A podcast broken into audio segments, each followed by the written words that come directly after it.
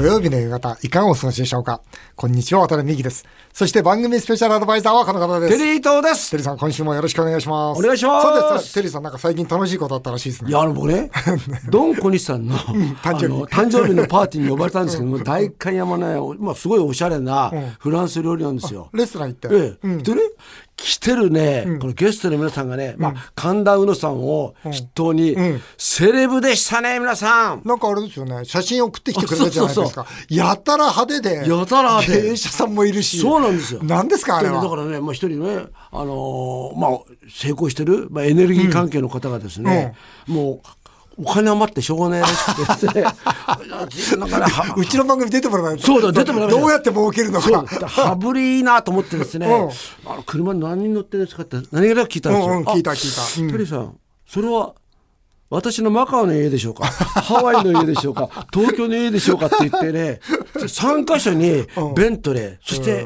AC コブラって車があるんですけども、ん。伝説的な車、それをアメリカに、えーえー置いてありましたって言って、それいくらするんですか？うーん2億かなって。1台2億？1台2億。あ、そんなするんだ。そんなするやつがあるんですよ。だからすごい人が世の中にいるなと思ってね、ちょっとこれ番組引っ張り込んでですね、なんかこれ、どうすんの？ね、いや、なんか使わせるお金。使わせてもらいましょう。じゃんじゃんじゃんじゃん。いいですね。ええお願いしますよ。そんな中でですね、ええ。ビッグなお知らせがあるんですよ。あの、私、今月ですね、シンガポールのワタミに出張してくるんですよ。はい。で、おすごいじゃないですか。そう、実はシンガポールでですね、なんとあの、世界三大投資家の一人、ジム・ロジャースに会ってきますよ。すごいじゃないですか。世界三大投資んですか？家いや、もう対談をちゃんとお約束して、それで、ランチを約束して、まあ、シンガポールのワタミのなんか、うなぎが食べたいということで、うなぎを召し上がっていただこうと。ああ、そう。もう三大投資家って言ったら、ウォーレン・バフェット、ジョージ・ソロス、ジム・ロジャース。なるほど。まあ、推定資産1000億と。世界的投資家ですよ。で今どんなね世界の状況になってるかっていうのもすぐ分かっちゃう。そうですね。まあ、全部やっぱりこういう投資家って何が強いかって情報が集まってますからね。なるほど。世界の情報が集まってますんで、まあこれからその経済どうなるのかと、円安がどこまで続くのかと、これどうなんですかこれ。ねえ、それから日本株、世界株、まあ今本当にこうインフレですけど、このインフレどうなるのかと、日本は財政破綻するのかと、またそのジム・ロジャースさんの5年後の夢、こんなことをちゃんと聞いていきたいと思ってますよ。いいでしょ？いいですね。ねえ。この番組ね、もう独占でね、報告させていただいて、いやでも確かにね、はい。この番組で、もう僕もねずっと一緒にやらせてもらってますけども、はい。どれがいいどれがいいって言ってたじゃないですか。やってますよ、ずっと。あれ？すごくノストラダムスみたいに当たってますよね。いや、まだまだですよ。まだ行きますか？まだですよ。冗談じゃない、まだですよ。こんなもんじゃないですよ。でまあ、一時期下がるかもしれませんよ。また日銀介入すると思うんで。ん。だけど、だけども、おそらく僕は前から言ってるのは今年度中に150円と、来年度で200円と、その次は250円という形で、250円から300円まではいくと思ってますんで。本当に日本の、このなんて言いますか、根底が変わってくると思いますよ。300円って言ったらもう40年前ですね本当ですよ。昔はね、360円ですね。そういう時代になっちゃうのか、ハワイが一緒に行けるか行けないかみたいなね。本当そんな時代だったんですよ。僕のこれ1ドル360円ですよね、ええじゃあ早めにちょっと買っといた方がいいですねドル、うん、と思いますけどね。まだね。ただね、これ一方ね、その為替なんで、中国が例えば潰れちゃったと、中国は中国潰れることないと思ってますが、中国が例えばは先に財政破綻したと、なった時には今度、円は相対的には価値が上がるんで、そんなに下がらないわけですよね。だから為替っていうのはやっぱ相対なんで、絶対ってことは言えないんですがまあ今の日本のこの、まあ、えー特に経常収支、知ってます？もう、経常収支が黒字であることが日本の支えだったわけですよ。これさえも今危なくなってきてますから。だそうなると、まあ、そんなに遠くないうちに、ね、200円、250円があるのかなというふうに、そう思いますけどね。まあそんなこともですね、ジム・ロジャースさんに聞いてきて、はい。そしてこの番組で独占で報告をさせていただき、儲けたいリスナーの皆さんにプレゼントをさせていただきたいと。い何をプレゼントしてくれるんや、ですか？この情報ですよ、情報。情報こそが、あけ競馬の予想みたいにな予想屋さんみたいにこれ有楽町の下でねちょっと集まって一人2000円ぐらいで売った方がいいんじゃないですかこれこれね、ぜひ楽しみにしていただきたいと思います。さて CM の後は、今年上半期で一番売れた本、えー70歳が廊下の分かれ道の著書、えー精神科医の和田秀樹さんにお話を伺います。えーぜひお聞きください。今回のゲストは精神科医の和田秀樹さんです和田さんが書かれた70歳が廊下の分かれ道は35万部を突破し、2022年上半期ベストセラー第1位となっています。精神科医の研究と視点で、70歳になっても若さを維持する人と一気に衰える人の違いを詳しく解説されています。渡辺美樹さんは現在63歳。屋久島宮之浦岳に人生で100回登頂し、現在もその記録を更新し続けています。20代から同じ体重をキープし、88歳まで経営者を続けると宣言中です。一方のテリーさんは現在73歳。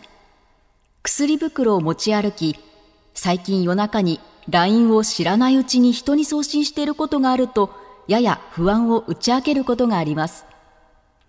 人生100年、70代は鍵になると提言する和田さんに、今回は70代をテーマに詳しくお話を伺おうと思います。今回は70代をテーマにお送りします。えー本が売れない時代に精神科医和田秀樹さんが書かれた70歳が廊下の分かれ道は今年上半期のベストセラー第1位。嬉しいですね。35万部も売れてる。すごいですよて。るさんあれでしょ？この和田先生とは知り合いなんであすかそうですね。非常にまあ優秀な方ですよね。はい。いや、そういうわけでですね、今日は和田秀樹さんと電話がつながっています。もしもし、和田さん。あ、よろしくお願いします。よろしくお願いします。テリー東ですすい。ません、よろしくお願いいたします。あ和田秀樹です。はい、ありがとうございます。えー私は63歳で、テリーさんが、まあこ70今年73歳。そうですね。12月に73になります。12月で73ということで、えー70歳や廊下の分かれ道、大変、えー興味があります。えーまずはですね、和田さん、えー人生100年、70代が鍵になると、こう提言されている理由をですね、リスナーの方にお話しいただけますか？あ、そうですね。あの基本的に人生が長く伸びたところでですね、はい。そのまあ、健康寿命っていうのがあるんですけども、はい。そのいろんな健康上の理由で、まあ、生活に制限が起こるっていう年齢がですね、はい。まあ、男性だと72歳ぐらい、うん。女性だと75歳ぐらいってことでですね、やっぱりそのもし100年生きちゃった時に、うん。30年近くですね、まあ、ちょっとなんか、あの、介護を受けたり、まあ、体の調子が悪くて、まあ、辛い状態であったりみたいなことになってしまうので、うんそこを少しでも長く健康寿命を伸ばしていかないとですね、ただただ寿命だけ伸びても、そうだよねまあ、辛いもんがあるんじゃないかそうだよね。やっぱ楽しく生きないとね。健康寿命ですよね。うん、楽しく生きないとね。この一気にその老け込まないために、で僕ら60代の僕なんかの仲間見てても思うよ。もう一気に老け込んでる人いるからね。だからこの特に一気に老け込まないために、この和田さん、一番必要なものって何なんですか？私が思うに、意欲の維持だと思ってるんですよ。意欲意欲だよね。ええっていうのはですね、ここでなんで70歳を、まあ、分かれ道って書いたかっていうとですね、うん。60代ぐらいまでだったら、うん例えば今のコロナ自粛で、うん。全く外に出ない生活をしても、まあ、多少は少しが弱るにしても歩けなくなっちゃったりすることはまずないんうですね。ん。あ、そっかそっか。あの体力的にね、ええうん、わかるわかる。筋肉がね、うん、衰えないから。ところがですね、70代になると、全然外に出ない暮らしなんかしちゃうと、もう、それで、もうあ本当に歩けなくなっちゃう人がうん、出てきちゃうんですね。ね。うん。で頭を全然使わない暮らし、例えば高齢の方、70代の方以上になってくると、まあ、例えば入院して天井を見てる生活、うん。特にあの今のコロナ禍だと、お見舞いが来なかったりしますかあ、そうら、だそうだ。そうするとですね、もう本当にボケたようになっちゃう人も結構いるんですね。本当だわ。だからこれ本の中にですね、はい働くことが老化防止ですよ。何事も引退しちゃダメですよっていうことをせいあ提言されてるんですが、やっぱということはやっぱりこうい生きる意欲みたいなものをしっかり持ってろということですか？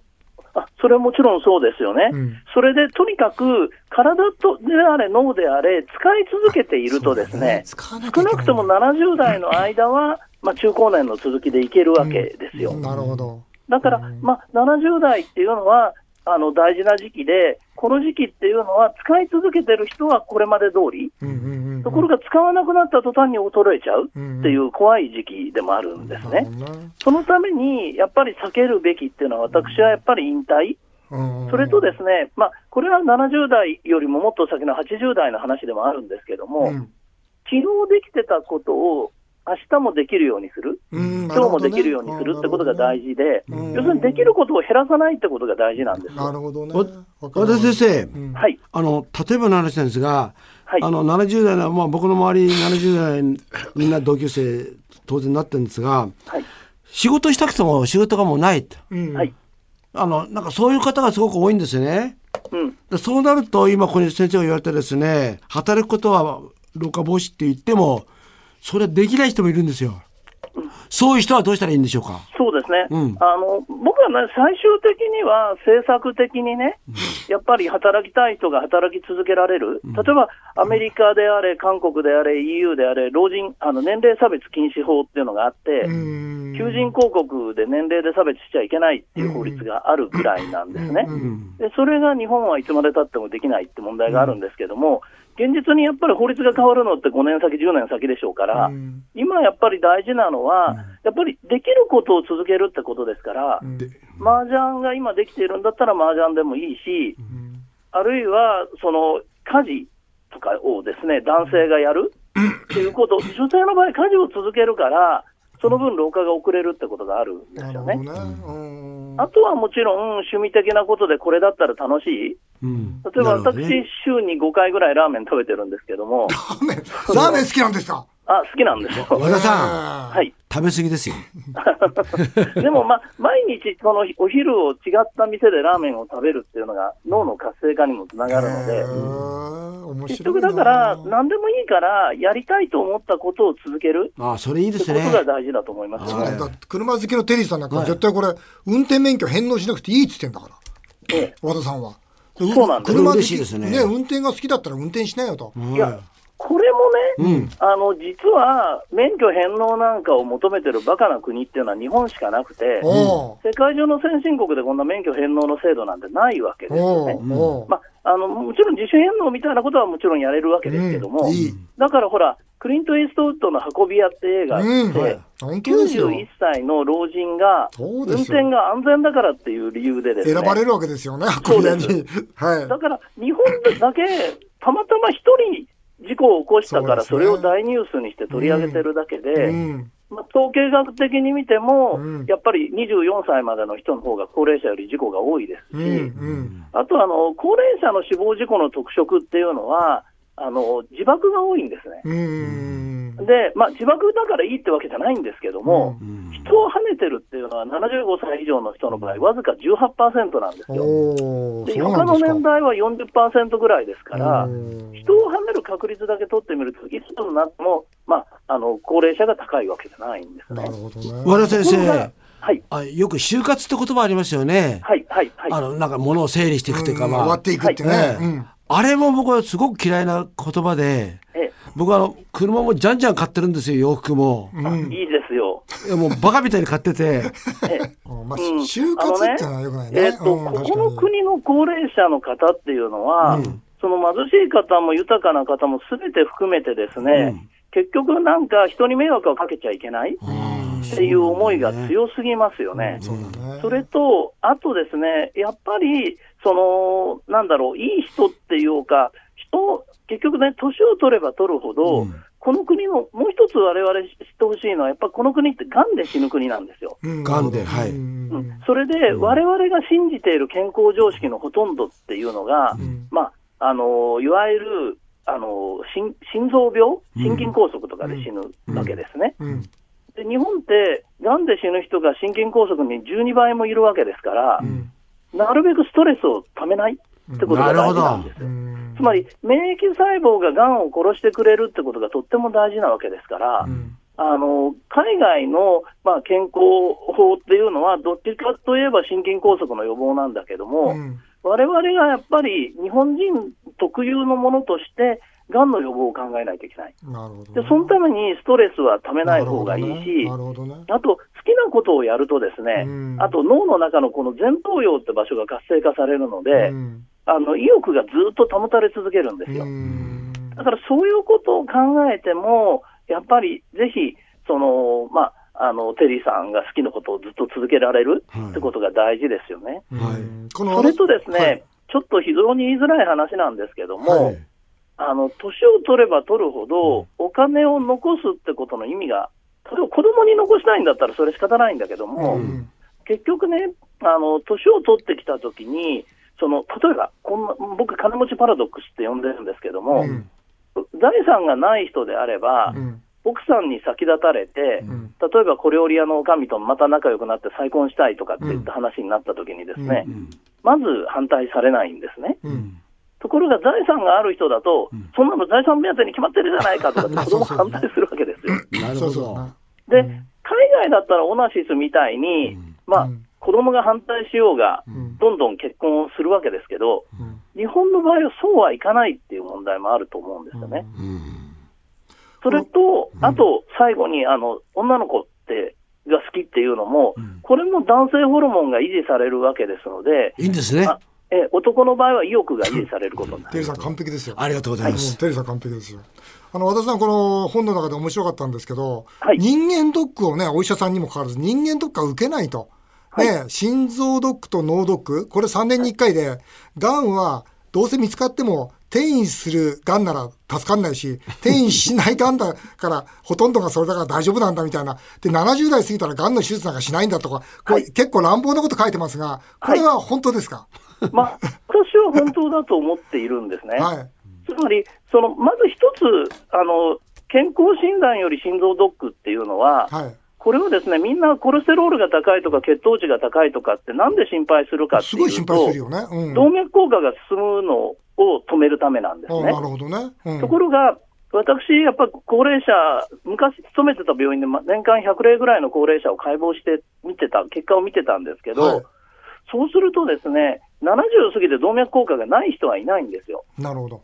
つまり、検査データが全部正常だって油断してる方がよっぽど危険なんです。なるほど。うん。で、心臓の場合は、その心臓を取り巻く冠動脈っていう、まあ、血管があるんですけども、それがあの狭窄してるかどうかっていうのは、心臓ドックで CT とか取ればすぐわかるんですね。うんうんで、もし狭くなってるとこがあれば、あの日本人って、日本人はやっぱり手先が器用なのか、血管内治療はとても得意でですね、うんうん。例えば昔の台湾の李登輝さんなんか、日本にわざわざ来て、それをやってもらってたおわけですけスども、テントみたいなやつかな。えそれでステントだとかバルーンだとかで広げればいいわけですから、うん。要するに、そのけいわゆる血液検査の結果よりも、うん。本当に動脈硬化があるかどうかっていうのを見た方がいいし、うん。あと脳ドックっていうのも、くも膜下出血の原因になる動脈瘤見つかりますから、はい。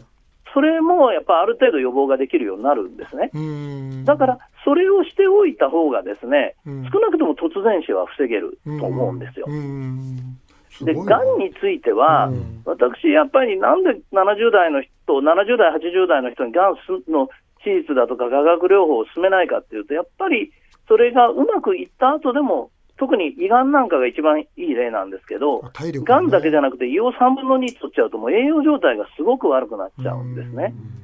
だから、結局、ヨボヨボした高齢者になりやすくなっちゃうんですよ。なるほどな、うん、これ嬉しい提言なんですが、あの、ワタミは今ですね、焼肉のワタミという焼肉事業に力を入れてるんですが、ああ、いいですね。はい、肉を食べる習慣が老いを遠ざけるというこの項目があるんですが、よく言われますこれよね、はいいですね。ほこうそういうことですか？あのもちろん、だからまず人間というのはやっぱタンパク質ってとっても大事で、うん。肌の材料も髪の毛の材料もですね、うん内臓の材料もさっき言った動脈の材料も全部タンパク質です高から、タンパク質がいいんだ。タンパク質を取らなきゃいけないのに、うん例えばアメリカ人が1日300グラム肉を取ってるのに、日本人は100グラムしか肉を取ってないんでなるすね。ほどね。なるほどでね。タンパク質だったら、じゃあ、魚の方がいいじゃないかとか、うん豆腐の方がいいじゃないかっていう人が結構多いんですけども、うんここで一番大きな誤解は、コレステロールなんですよ。つまり、まあ、やっぱり魚や豆腐にはコレステロールがあんまり入ってないけど、肉には入ってる。はい。ところが、このコレステロールも、まあ、悪玉扱いされるのは、これ、動脈硬化の予防にはコレステロールって悪いんですけども、うん。例えばその免疫材料、細胞の材あの材料になったりですね、あと男性ホルモンも、まあ、あの女性ホルモンも、みんなコレステロールから作られるんですね。だから、あの世界中の統計でコレステロールがやや高めの人の方がむしろ長生きしてるんですよ。だから、そういうことを考えたときに、ましてや、がん。で死ぬ国だし、うん。やっぱりコレステロールたくさん取った方がむしろいい。で、それを一番手っ取り早く取れるのが肉です。し、あと、焼肉はなんでおすすめかっていうと、いろんな種類の肉が食べれるんです。そうだわそうか。うんそりゃそうですわ。なるほど。ああロースがありヒレがありね。ホルモンまであるわけですからね、実際そうですね。私ですねあの介介護事業ずっとやってたんですよ、はい。まあ、7000人以上のあのご高齢者の方お預かりしてたんですが、はい。本当に肉を食べる人は長生きするんですよ。これ間違いなく。そうですよ。だから僕ね全く当たってると思うしそれからもう一つはそのなんていうんですかそんなに痩せてない人の方が長生きするんですよ、おっしゃる通りですね。だからこれ和田さんが長生きしたければダイエットをしてはいけないという声に言われてるんですが、ちょっとあれですよね。やっぱ小太りぐらいのがいいんですよね実はそうなんですよね。だから、わ渡部さんみたいに、まあ、渡部さんの場合、スポーツであの体型維持されてるからいいんですけども、はいはい。食べるものを減らして、やっぱり痩せるのは絶対に危険ですね。ああなるほどね。うん。テリーさんがちょっとダイエットしすぎなんじゃないですか？僕は今1日2食で、えあの、ずっと今60キロなんですよね。えはい、ずっとキープしてます。はい。もうそれだけで。だから必要以上に食べない。だからただ、もうそれで十分なんですよね。うん。それどうなんですか？それ十分ならそれでいいんですか？いや、あのーもちろん十分っていう感覚であればそれでいいんですけども、その場合、やっぱりあのタンパク質とか脂肪の比率をちょっと上げた方がいい。タンパク質はもう僕はあの朝からすき焼きでも全然 OK なんで。あ、それはすごくいいことだと思いますよ。はい。和田さんあの卵焼きもいいですよ。卵焼きもいい。ありがとうございます唐揚げと卵焼きでいきましょう。これね、あの、僕、ほら、宅食って授業で、い本当に70歳以上の方、たくさん働いていただいてるんですよ。で、やっぱり皆さん、弱気な話ばっかりしてるんで、ちょっとこの本を皆さんに読んでいただいて、それで、いや、これからだよと。いや、和田さん、大変、あの、面白く、ね、しかもね、論理的で。的確だいや、なるほど、やっぱり、上半期のベストセラーなの分かりますね。いや、和田さん、ありがとうございました。はい、よろしくお願いします。ありがとうございまます。はい、えー、精神科医和田秀樹さんが書かれた70歳が廊下の分かれ道は、あ思想者から発売中です。テリーさんいかがでしたか？いや、すごいい。いね。いや、いいですよね。て的確ですよね。とい。うか、本物だね、和田さんって。ああ、そうですうん、もうね。聞いてて論理的だし、ちゃんと筋が通ってるし、いやさすがだわ、うん。いや本当にいいねあのインタビューできましたね。わかりました、えー今回はあ70歳が廊下の分かれ道をテーマに、えーお届けさせていただきました日本放送渡辺美希5年後の夢を語ろう。この番組ではメールをお待ちしています。渡辺さん、テリーさんへの質問、相談、何でも結構です。メールアドレスは、夢5アットマーク 1242.com 夢5アットマーク 1242.com メールを読まれた方には、ワタミとテリー伊藤さんが組む唐揚げの天才のオリジナルステッカーをプレゼントします。この番組は放送終了後、毎週、ポッドキャストでもお聞きいただけます。詳しくは番組ホームページをご覧ください。渡辺美希5年後の夢を語ろう。この後も素敵な週末をお過ごしください。お相手は渡辺美希でした。あなたの夢が叶いますように。